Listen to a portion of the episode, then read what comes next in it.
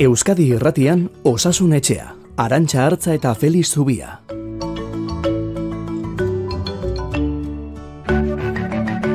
Kaixo, egun onda izuela guztioi, eta gaur baita eguberrion ere gure partetik, osasun etxe egiten dugun guztion partetik gaur, Jose Barceluz gidari tekniko dugula.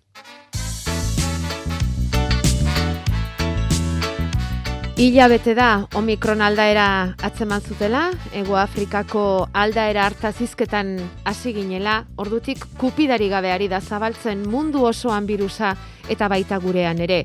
Kutsatu bakoitzak beste amarri pasadiezaiokela virusa hori kontatzen ari gatzaizkizue. Birusa zabaltzen lehen arretako medikuen zerbitzuak kinkalarrian jartzeraino, aztarnariak burutu ezinik ipintzeraino, farmaziatarietan inoiz gutxitan bezalako hilarak marrazteraino, lantoki askotan egiturari eusteko arazo handiak sortzeraino. Seguru izango zuzuk ere inguruan bakarren bat bakarturik gabon hauetan, familiakoa, laguna, bizilaguna, etxero bada norbait kutsaturik.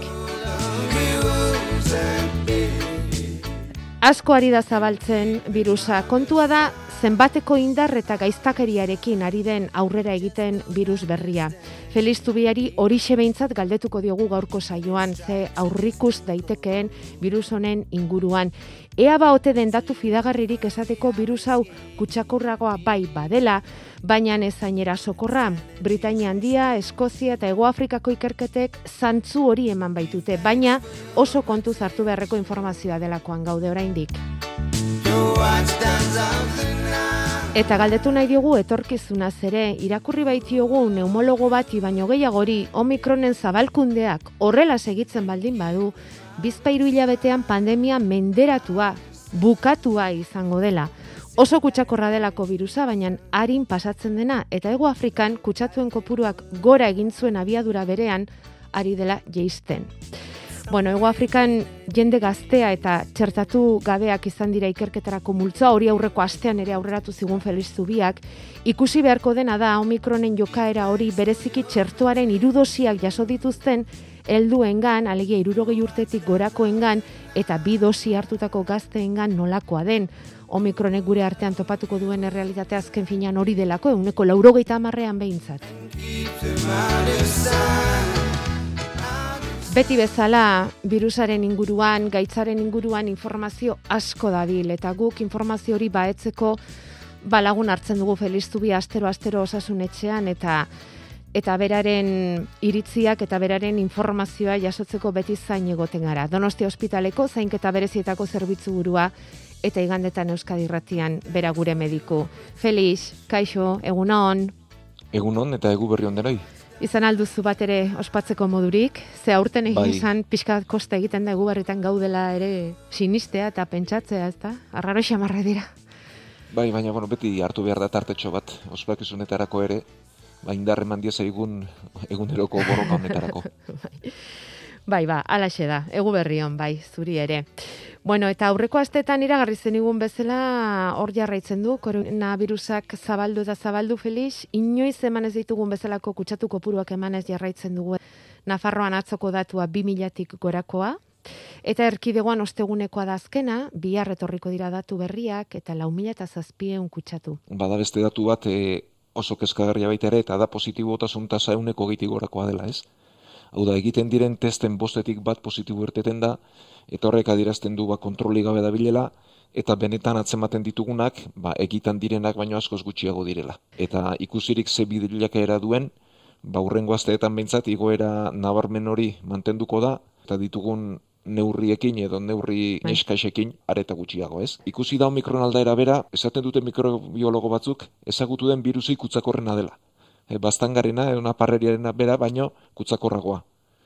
Gainera, e, delta aldaerarekiko, azkarragoa da, hau da, iru lau egunetan kutzakor bihurtzen da pertsona, lehen bosaz egunekoa zena, orain azkarragoa da, eta gainera, aurrez e, gaitza pasata, kutsatzea erresagoa da, ez? E, lehen esaten genuen aurreko bialdearekin, behin gaitza pasata, bigarren goz pasatzea, askoz arraroagoa zela, orain ez, e, kasu asko eta asko berrinfekzioak dira, aurrez pasatakoen berrinfekzioak dira.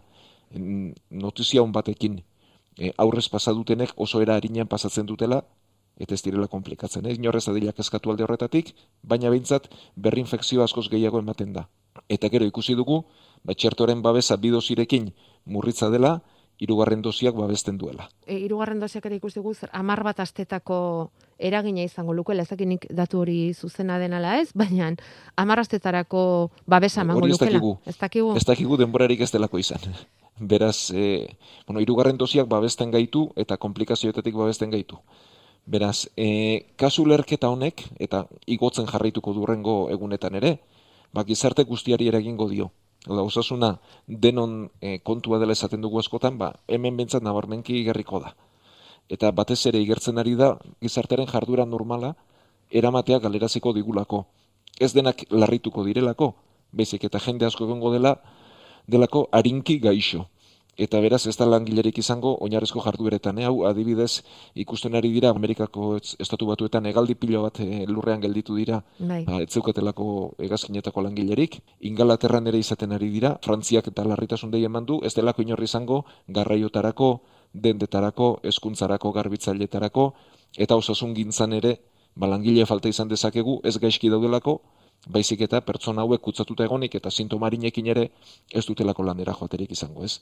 Beraz, e, behar bada, azken fokua beti ospitaletan jartzen dugu eta hortaz gero itzekin dugu, baina gizarte guztiarengan izan dezaken eragina ere hortxe daukagu, ez? Mm, bai, hori da, bai. jende asko gelditu daitekelako lanera joan ezinik isolatuta egon beharra daukalako, ze lanera joan e, erdigaixorik, ba, behin baino gehiagotan joan izan gara, ezta? Baina, kasu honetan, isolaturik egon beharra denez, ba, esan duguna, lantegi askotako egiturari euste ere koste egingo da, martxa bai. honetan behintzat, ze honek akabera noiz izan dezaken ikusterik ere baute dago behin behinean eta urrengo azte bete amabost eh, egunetara begira, hiru azteetara begira hori espero dugu.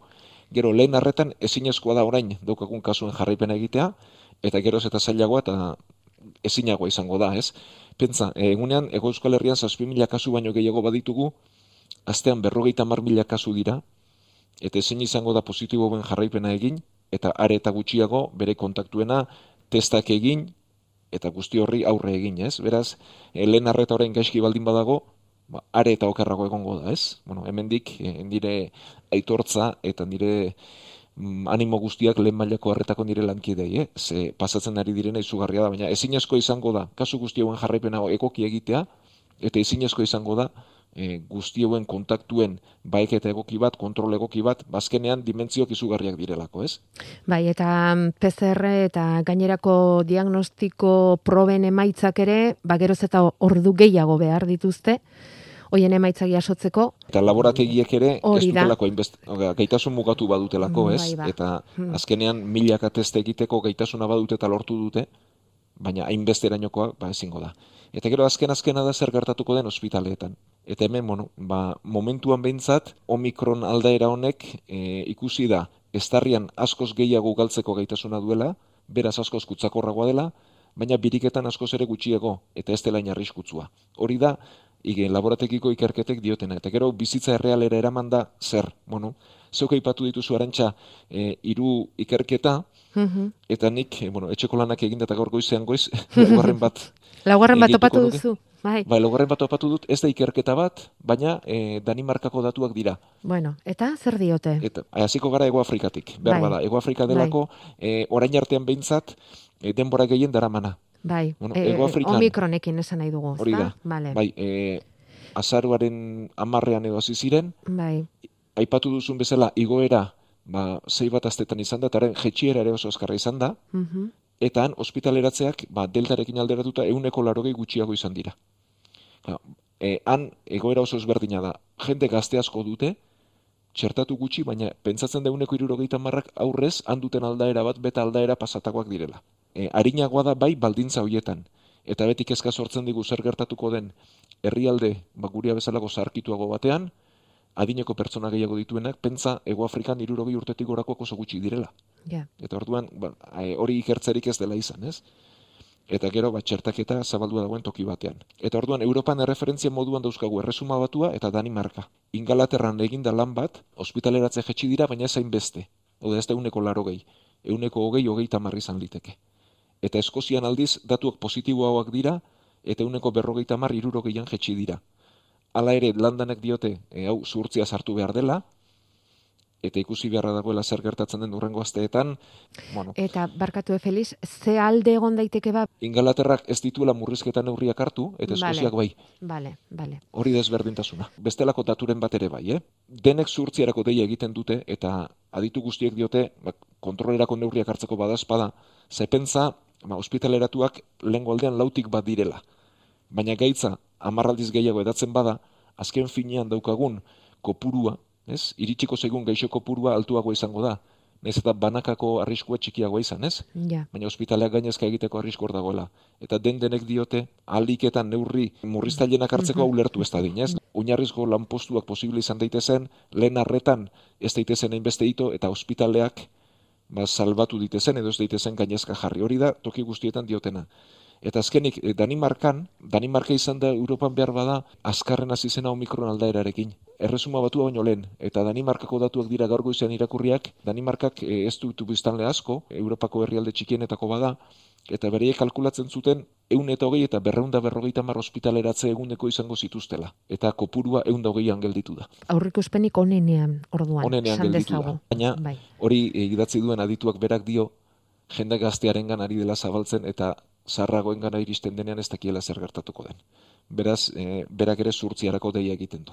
Ego Afrikan ikusi da jeitxira dela, eta Ego Afrikan ikusi da beraien baldintzetan hau da, jende gaztearen gan, eta beraiek aurrez duten e, immunizazio naturaltazekin, ba, gaitza ez dela arriskutzua. Eta Ego Afrikak e, politika aldatu du. Ego Afrikak erabaki du kontaktuen jarraipenik ez egitea, erabaki du sintomari gabeko positiboak ez etxeratzea, eta sintomak dituzten pertsona itestak egitea eta ospitaleratzen direna itestak egitea, baina gainontzekoei ez jarraipenik egitea, kontaktuen jarraipenik ez egitea eta sintomari gabe positibo dena ez etxeratzera baki du Ego Afrikak. Alegia gaitzari, virusari zabaltzen ustea? Zabaltzen ustea baino gehiago esaten e, diotena da. Gaitzunek gure inguruan, eh, beti diote Ego Afrikan. Bai. Ez du arriskurik osasun sistemarentzat, beraz, e, osasun sistemarentzat arriskurik ez baduta berakagoan goazen ez, eta berako ere oso azkarra denez, ez noa edapenaren kontrolik egitera, ez duelako merezi. Ja, baina noiekia daude berantzko joeran. Hori da, hori orduan. Hemen ez gaude horrela. Hori da, guretzat hori oso berri litzateke, bai. ala betetzea, bai. baina horretarako, ba, zei azte behar ditugu. Baina, aipatu dugun moduan, bai ingalaterra, bai eskozia, bon, erresuma batu osoa, eta bai Danimarka gure horretik doazenez, ba, gertatuko zaigunaren, argazki bat hemendik azte pare batetara izango dugu. Mm -hmm. Guk azte azte jarraituko dugu, eh, bai, bai. baina azte pare batean jakingo dugu. Eta bitartean, ba ez dakit, hor daukagu datorren asteko urtezar urteberriko ospakizun garaia, esango dugu ezta. Eta hor, ba, murrizketa neurriak hartzeko, gobernuen arteko akordioak eta gauzatzen ari dira. E, Nafarroa eta Arkidegokoak elkarrekin murrizketa gehiago eta zorrotzagoak indarrean jartzeko aleginean ari dira, besteak beste, ba, ostalaritzaren inguruko neurri horiek, ezta? Barrako kontsumoa debekatzea, ordutegia mugatzea, aforoak ere bai, gero mm, epaitigin oniritzea beharko dute, baina Bueno, momentuz, e, Katalunia izan da hemen inguruan, e, adibidez ordu batetik seietarako etxeratza egindua indarrean jarri duena, eta horrelako murrizketa neurriek lagunduko lukete honi frenu pixka bat jartzen eta eskatzen ditugun sei edo do, adituek eskatzen dituzten sei aste hoietan pixka bat egoerari laguntzen, Feliz? Beharko genuke ez, hau da, e, hemen aipatu genuen gaur sortzi ere ez, dena jokatzea karta onera eta pentsatzea ez dela larria izango, ez dela lertuko eta dena ondo joango dela pentsatzeak, bueno, ba, optimismo puntu bat izate hona da, baina beti esenatoki txarrenak ere hartu behar ditugu ez, eta bentsat ikusi bitartean zer gertatzen den, e, ni bentsat virusa libre guzteak ba, kezka hundiara egiten dit, ez? E, momentuan ditugun neurriek ez dute askorik balio. Kanpo aldean musuko hartzeak, ba, ikusi da, barru aldeetan kutsatzeko arrisku hogei aldiz handiagoa dela, eta kaletan askoz txikiagoa, ez? Beraz, e, jende pilaketa hundietan, ba, logika izan lezake, baina jende pilaketarik ez den momentuan kalean musuko eramateak, ba ez du eragin kortasunik izango, ez? Eta behar ditugunak bestelako neurriak dira, ez eta jakin bestelako neurriek, ba, gizarteren aldetik eragin handiago dituztela, zenbaiten lanpostuak, ekonomia eta barrez, baina osasundaren aldetik begira behintzat, bestelako neurriak behar ditugu, eta neurri hauek eraginkorragoa behar ditugu, ba, beti ere ez behintzat e, beti onenean jarrita eta tarteko zerbaiten ere pentsatuta eta transmisio eten da dinez. Bueno, eta bai kortasun pixka baten bila joateagatik, Pfizer-etxearen zendagaiura zertan da, Feliz? bai, baikortasunari begiratuta, eta zueko izan duzu ez, e, badira dituak esaten dutenak, olatu hau izan litekela azkena. Zergatik, asko edatzen baldin bada, eta pertsonak modu harinean pasatzen baldin badute behintzat, ba, immunitate naturala garatuko delako, defentzak izango ditugulako, immunitate naturala txertoena baino askoz iraunkorragoa delako, eta horrek babestuko gaituelako ondorenean, ez? Eta koronavirus hau bihurtuko dela diote gripe baterantzeko zerbait, ez? Horregongo dena, aldatuko dena, tarteka tarteka pasatu dezakeguna, baina nahiko modu harinean. Eta badiote, eta nahiko aditu mm, niri behintzat errespetuzko iruditzen zaizkit, esaten dutenak hau izango dela azken kolpea. Eta azken kolpea hundia, bueno. Ba, esperantza horretan geldituko gara, eh? baina behintzat itxaropenari begira hori esan genezake. Eta gero, bazeuk esan dako hori helduta berriz, e, Pfizerren e, pilulak, bueno, ba, bere oneritzia lortu du, erabileretzeko e, baimena izango da, naiz eta oraindik ez den banatu munduan, hau da, e, produkzioa ba, oraindik ere oso apala den eta erabiltzeko modurik ez dugun, eta e, pilula honek posible egiten duena da lehen egunetan hartuta, ba, kasuak ez okertzea. Eta e, kasuen euneko ba, laro marrean edo bentzat oso modu harinean pasatzea eta ez okertzea. Bueno, ala balitz, e, virusari kontra egiteko lehen neurri eraginkorra genuke, hau lehen egunetan hartu beharreko pilula balitzateke, eta lagungarri litzateke, baina bueno, hau ere zabaltzeko zain gaude, eta hurrengo asteetan ba, bere eragina ikusteko zain gaude. Esan duzu e, immunitate naturala garatuko genukela, ez? E, gaitza pasatu ezkero eta horrek babestuko gintuzkela e, virus berrietatik e, hau azkeneko olatua balitz eta zabaltzen ari den bezala zabaltzen ari dela ikusita, ezta? Baina lentsago esan duzu e, ikusi dela aurretik koronavirusa pasa dutenek ere ardezaketela omikrona eta beraz e, non gelditzen da immunitatearen ziurtasun hori Felix? Bueno, immunitate naturalak posible egingo duena da, hau da, hau beste arnazketa virus askotan gertatzen da. E, zuk behin gaitza pasatzen duzunean eta sortutako defentzek, babes haundi ematen dutela infekzioaren kontra baino, infekzioaren komplikazioen kontra. Ez, eta hau gripean ikusten da dibidez, hau da, gripea urtero aldatzen da, gripea pasagen ezake urtetik urtera, baina gehienok modu harinean pasatzen dugu, ez? Orduan, immunitate natural honek ere hori egingo luke posible. Hau da, ez du guztiz etengo, baina gaitza pasatzen duenak modu oso harinean pasako dut ez du ospitaleratu abukatuko. Ja. Hau ikusi beharra dago gero zer gertatzen den adinekoetan, geixo kronikoetan, mm -hmm. immunitate arazoak dituzten eta baina biztanlego orokorrari begira behintzat, immunitate naturala oso nalitzateke. Ja. Positibo emango duzu, baina bai. gaitza ez da izango, segura eski, ba oso, oso gaitze grabea esango nuke edo larria, ez da? Hori izango Modu harinean, eta hortan, mm -hmm. aditu ia denak bat datoz, eh? E, koronavirus honen jomuga edo bilakaera urrengo urteetara begira bentzat, izango dela tarteka tarteka azalduko den e, infekzio bat modu harinean pasako duena edo duguna eta ikusteko zer gertatuko den baurra zaipatutako talde horiekin ez, baina orokorrean behintzat ba, gripearen antzeko bilakaera bat izango lukeen virus bat e, bihurtzea dela diotea ditu gehienek ba, etorkizuna. Bitarte horretan, horretaraino iritsi beharra dukagu.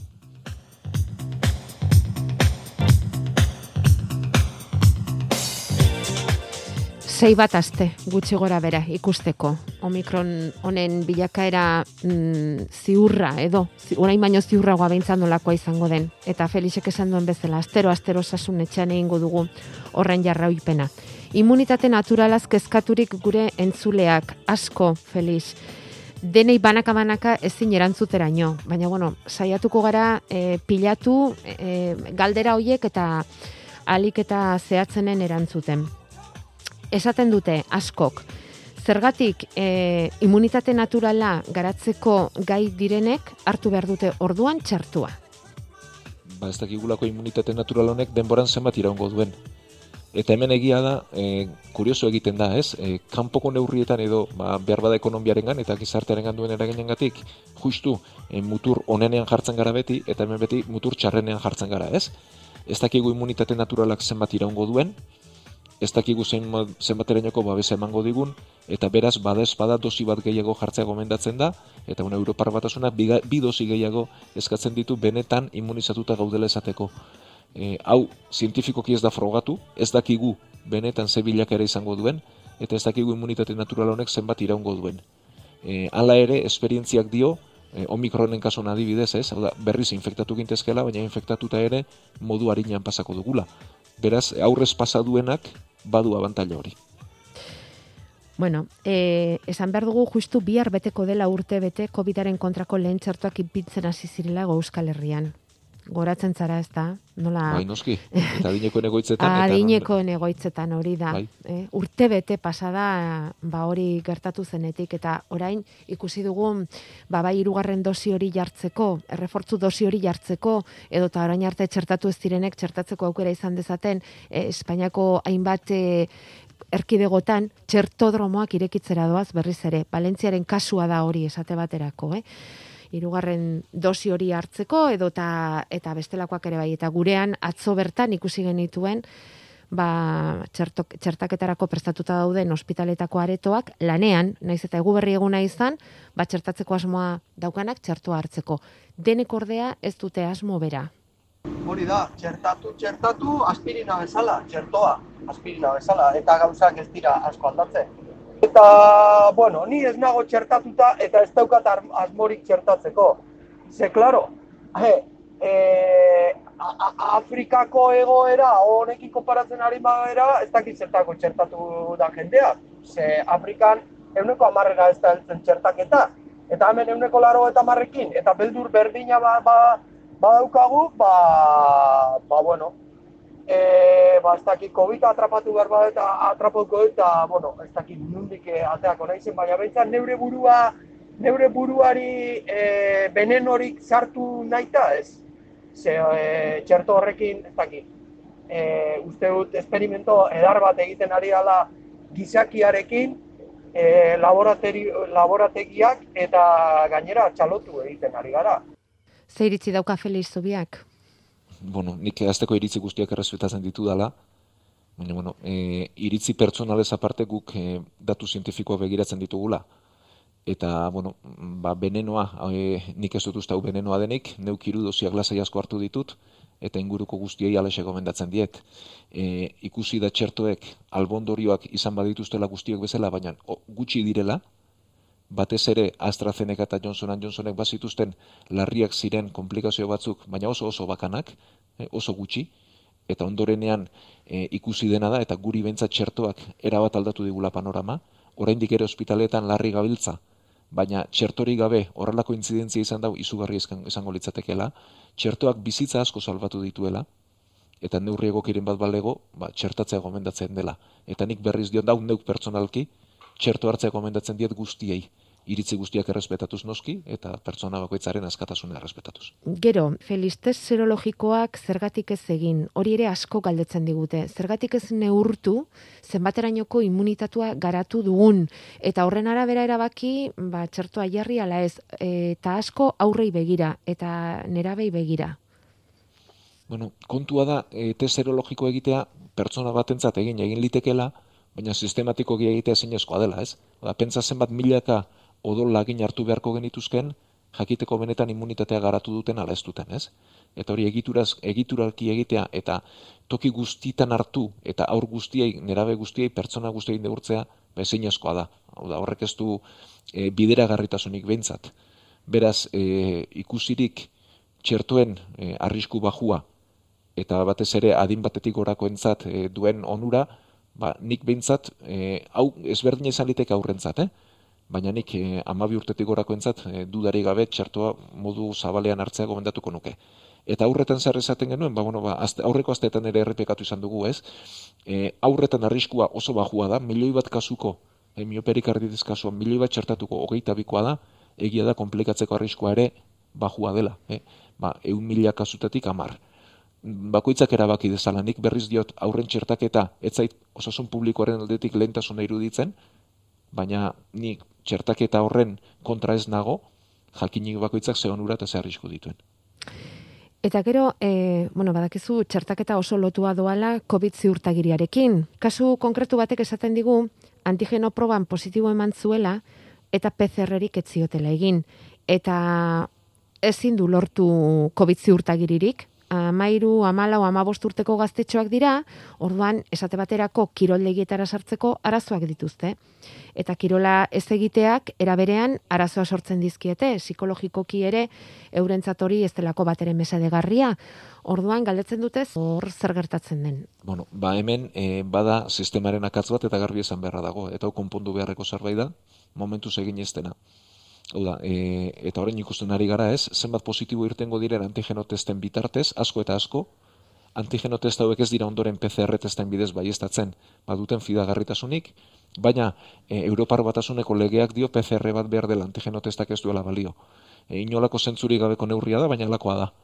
Eta orduan jende asko eta asko dago antigeno testen bidez diagnostikatua PCR-erik ez duena, eta gaitza pasatzearen agiririk ez duena. Hau arazo hau ez da medikoa, eh? hau arazo burokratikoa da, eta arazo burokratiko baten erantzuna badakizuenik bezalaxe oso zaila dela. Baina burokraziaren eta legearen aldetik sortutako arazo bada, eta erantzunak ba hortik etorri behar du, ez? Eta araudi aldatu behar da, esanez antigeno testa pasa duenak, ba, PCR testaren balio bera duela eta ala egin behar dela, ez? Eta hor dago, ba, arazo burokratiko bat, gainera uste dut, e, maila neko goreneko izango dela, zau Europar batasuneko araua da, eta hortik datorren kontu bada, eta konpondu beharko litzatekeena, baina berriz diote arazo ez da medikoa.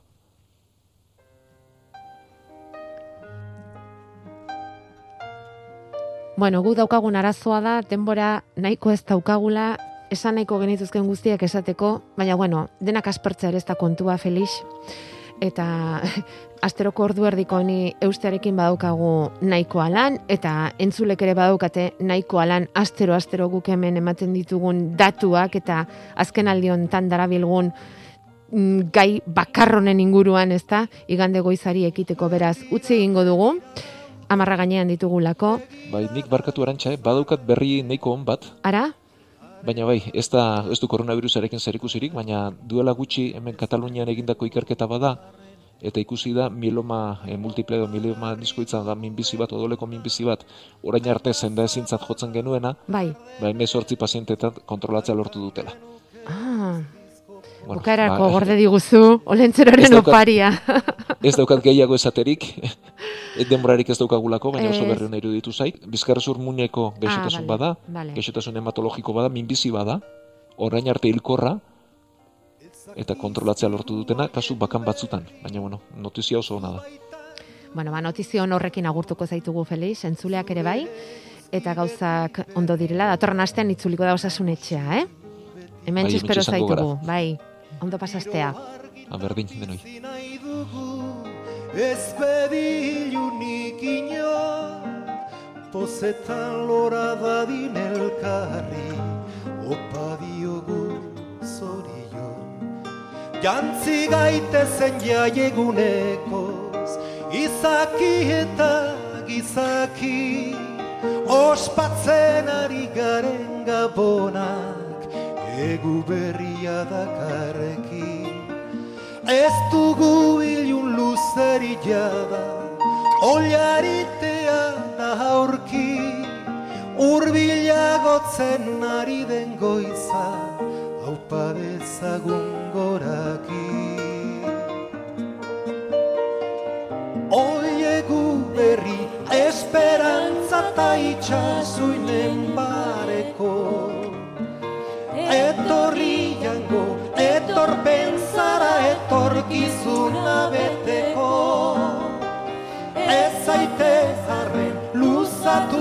jada askida dagoeneko.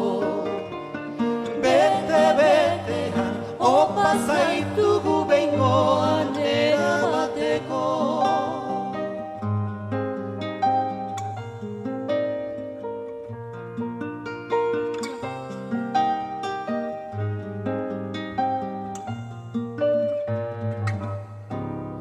Zetan zuait zargiz jantziak, inoizko pozen jendeak, etxean apain festa giroa, zorion mezuz kalea.